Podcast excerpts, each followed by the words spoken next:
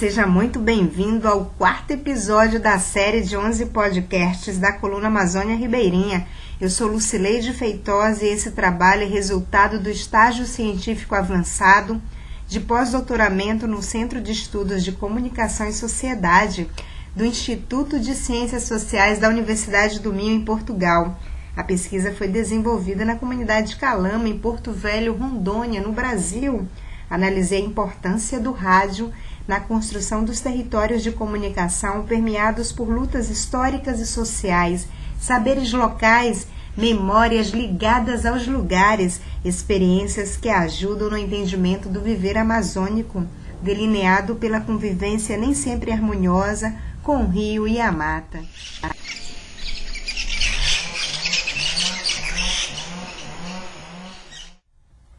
O episódio de hoje trata do viver e interagir numa comunidade amazônica.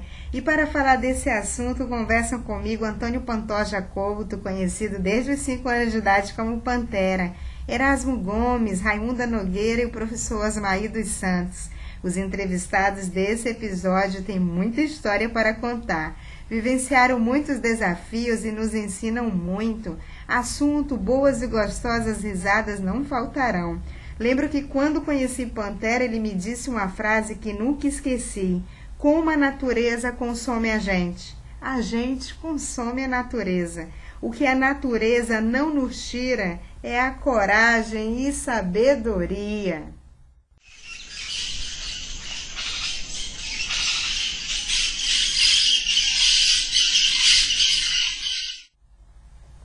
Calama é um distrito pertencente ao município de Porto Velho, no estado de Rondônia. Localiza-se à margem direita do rio Madeira, sentido Porto Velho-Manaus. Fica entre os rios Machado e Maici, na divisa com o estado do Amazonas.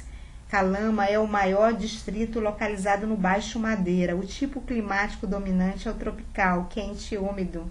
Em Calama, na sede da vila, há em torno de mil famílias, tendo como atividade econômica o funcionalismo público, a pesca, garimpagem de ouro, produção de farinha, pequenos comércios, entre outras atividades autônomas. Possui cinco bairros: São Francisco, São José, Tancredo Neves, Satesal e São João, a área central da comunidade.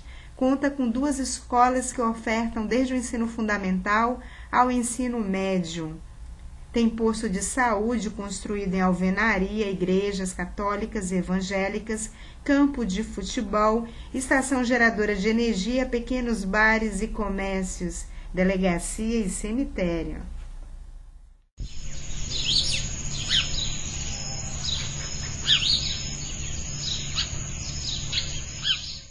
A natureza é exuberante. O acesso à comunidade ocorre exclusivamente por via fluvial pode ser feito nas embarcações conhecidas como recreios, barcos motorizados que fazem linhas regulares para as diversas comunidades.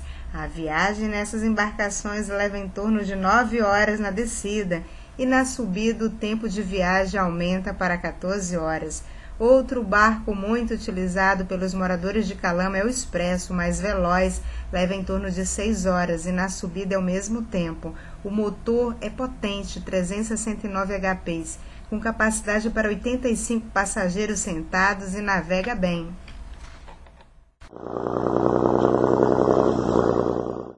Pantera trabalhou na extração da copaíba, na navegação, no garimpo, acompanhou muito o desenvolvimento da comunidade de Calama e conta para nós algumas dessas histórias.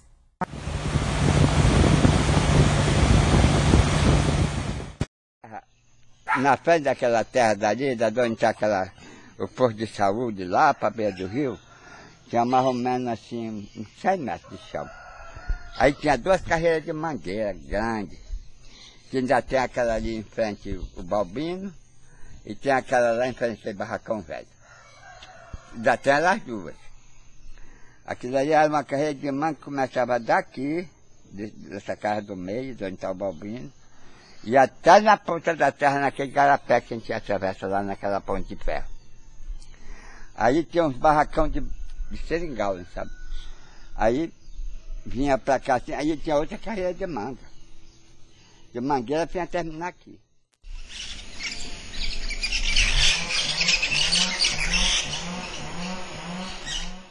O padre Romano, ele morreu em Tiparaná. Chegou trabalhou aqui um, mais ou menos 15 anos. Aí ele foi mandou derrubar essa carreira de manga, mangueira todinha aqui. Aí foi que começou a cair a, a raiz. Porque tu plantava a terra é a raiz, né? Sim, aí começou, Aí a começou- desarrancar. Cair. Cair, tá. Aí cada um buraco daqueles que a gente vê ali naqueles barrancos Uhum. é lembrança de um pé de mangueira que tinha ali. Aí o padre mandou derrubar. Aí mandou derrubar tudo e jogar fora, porque pedia mesmo. Quando dava tempo de manga, minha filha, eu ajudei a carregar muita manga de carrinho, saco, para jogar na água. Aquela terra era bonita, senhora. Descia assim, bem plana, assim. a- Quando chegasse esse tempo, o pessoal, a mulherada estava plantando melancia, plantando jurumum, plantando eh, feijão, batata, macaxeira mesmo para comer, mandioca. Tu plantava naquela beirada, ninguém mexia com nada de ninguém, porque todo mundo tinha lá. Aí começou a cair, foi caindo, foi caindo. Foi caindo. Rio não se brinca. Hã? Com esse rio Madeira não se brinca. Não, Quais foram os perigos que o senhor mais viu no rio Madeira, É. senhor Pantera? o madeira ele faz e ele mesmo desfaz. Essa frente aqui, tinha uma ilha que pegava acima da boca do machado, aí no meio do rio, ficava em frente de calama. Ela começou a cair assim devagarinho. Aí já estava mais ou menos na metade. Aí eh, a natureza foi, pegou desmanchou ela todo dia numa noite. Acabou essa saída. Saiu aquela terra grande para lá, cresceu aquela da boca do machado para cima, e assim vai crescendo, ela- ele muda.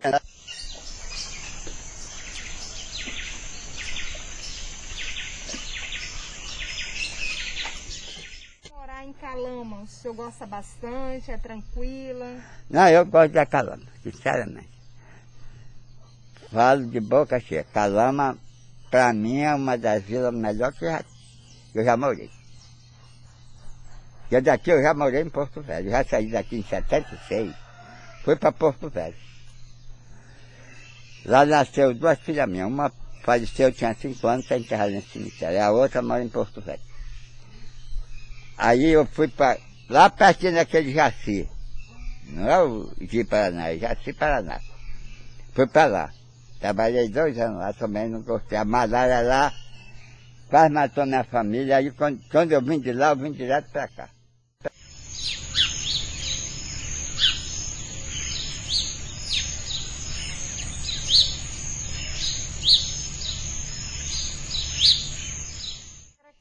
Na época que o senhor chegou. Ah, minha que Calama, tinha? só era aquele centrozinho lá, daquele garapé, de lá, até ali onde é a administração ali da a Receita Federal ali do Ibama.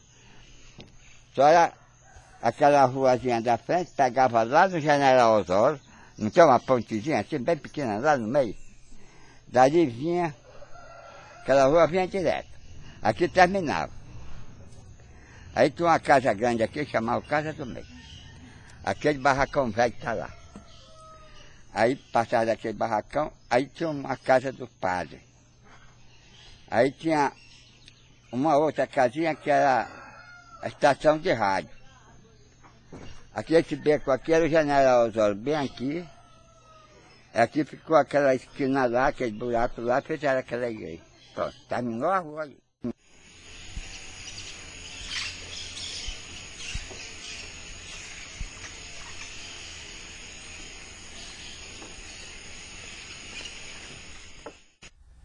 O professor e geógrafo Osmaí dos Santos é dedicado à educação e às causas ribeirinhas. Vamos saber como é que é o dia a dia das mulheres que ajudam no desenvolvimento de uma comunidade amazônica.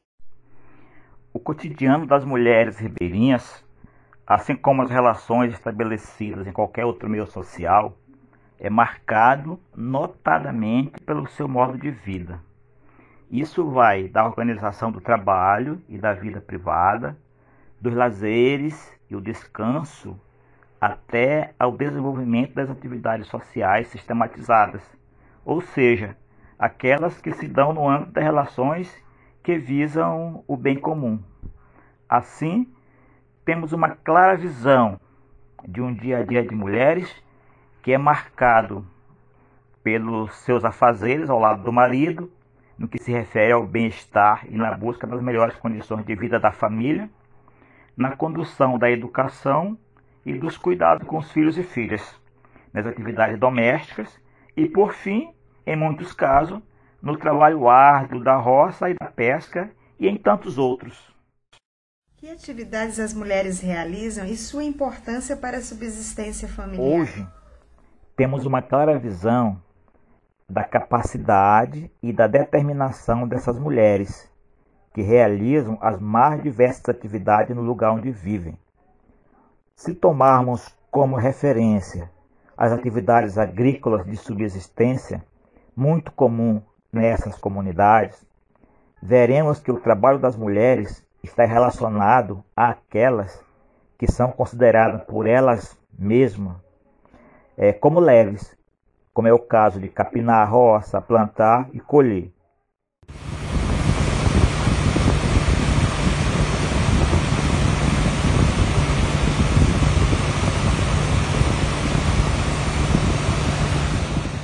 Ou seja, nesse contexto de trabalho, a agricultura de subsistência é uma prática onde a atuação das mulheres ribeirinhas é fundamental para a subsistência da família.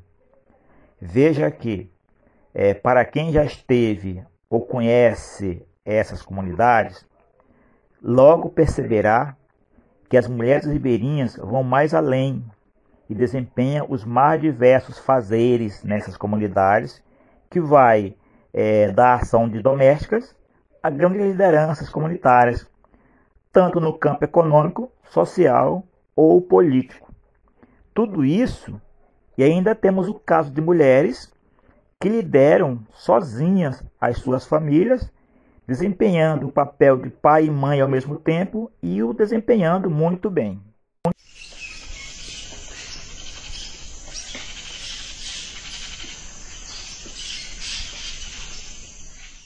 Dona Raimunda, essa mulher guerreira, compartilha a dor da perda, da tristeza e saudades de um filho. É, né? Eu não me esqueço não. Não me esqueço não. A moda assim que se Deus, porque se Deus mandasse meu filho para mim, para mim era um prazer. Mas Deus, Deus não vai mandar. Já aconteceu, aconteceu. Então eu vou montar Deus por ele. Deus toma conta dele, da alma dele. E é isso. O seu filho foi, sofreu um naufrágio no Foi porque Machado. foi no Machado, né? A gente não sabe como foi a morte dele. Não sabe como foi. E a senhora nunca encontrou o corpo Não, dele? não. Percuraram, percuraram, percuraram, percuraram, mas não acharam. Só acharam o bote embocado, mas ele até hoje não acharam de jeito nenhum. E a senhora desconfiou de quê, dona Ramona? Eu desconfiei, eu, hoje eu penso assim que foi foi, foi, foi bicho que pegou. Só pode ter sido, porque não boiou. Não boiou, foi bicho que pegou meu filho, então. Porque não boiou. É. Trouxe foi algum jacaré Só pode ter sido. Só pode ter sido, porque quando o domingo foi, tinha bem uns três. Um era uma lapa medonha. Tava lá. Então foi jacaré. É. Comeu ele.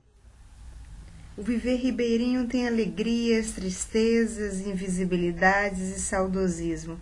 Seu Erasmo mora em Calama, mas sente muitas saudades do seu antigo lar, onde morou por 40 anos na ilha de Assunção.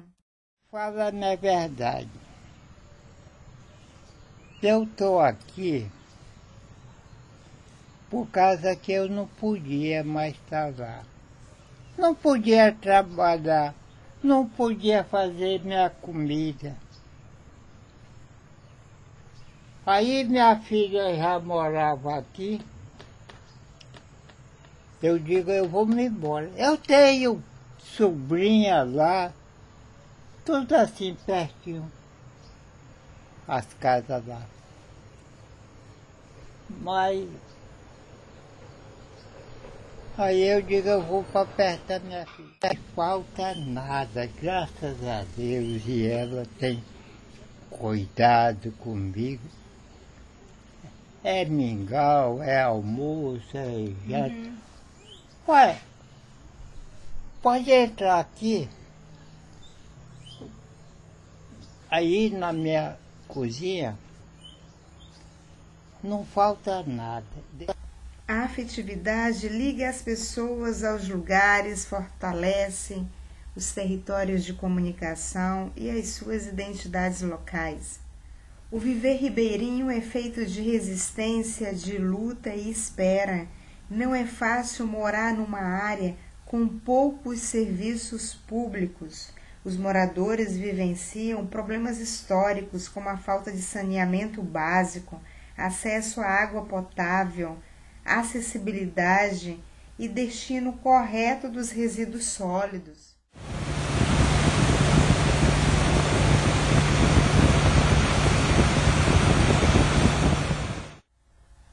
O não acesso à água potável mostra uma realidade geográfica de exclusão.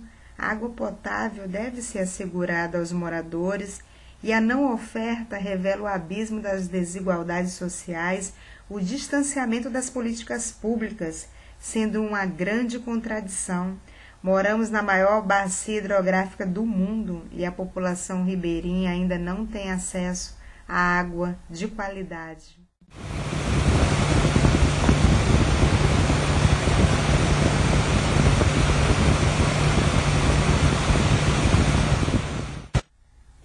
Tempo de enchente, a comunidade acaba ficando desassistida em alguma situação.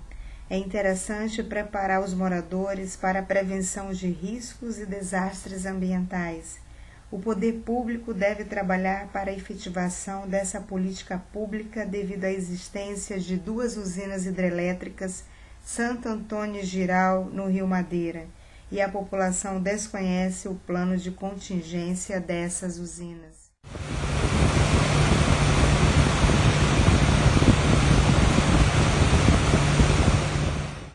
Que a população ribeirinha possa ter mais acesso às políticas públicas promotoras da cidadania e do enfrentamento das desigualdades sociais. Te convido a acompanhar cada episódio dessa série e vamos ficando por aqui.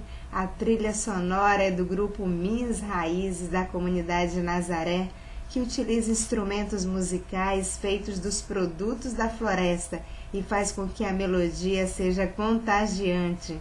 E a você, querido ouvinte, muito obrigada. E no próximo episódio vamos falar das plantas aromáticas, chás e banhos medicinais na série Coluna Amazônia Ribeirinha. Até lá! Vou sentir na pele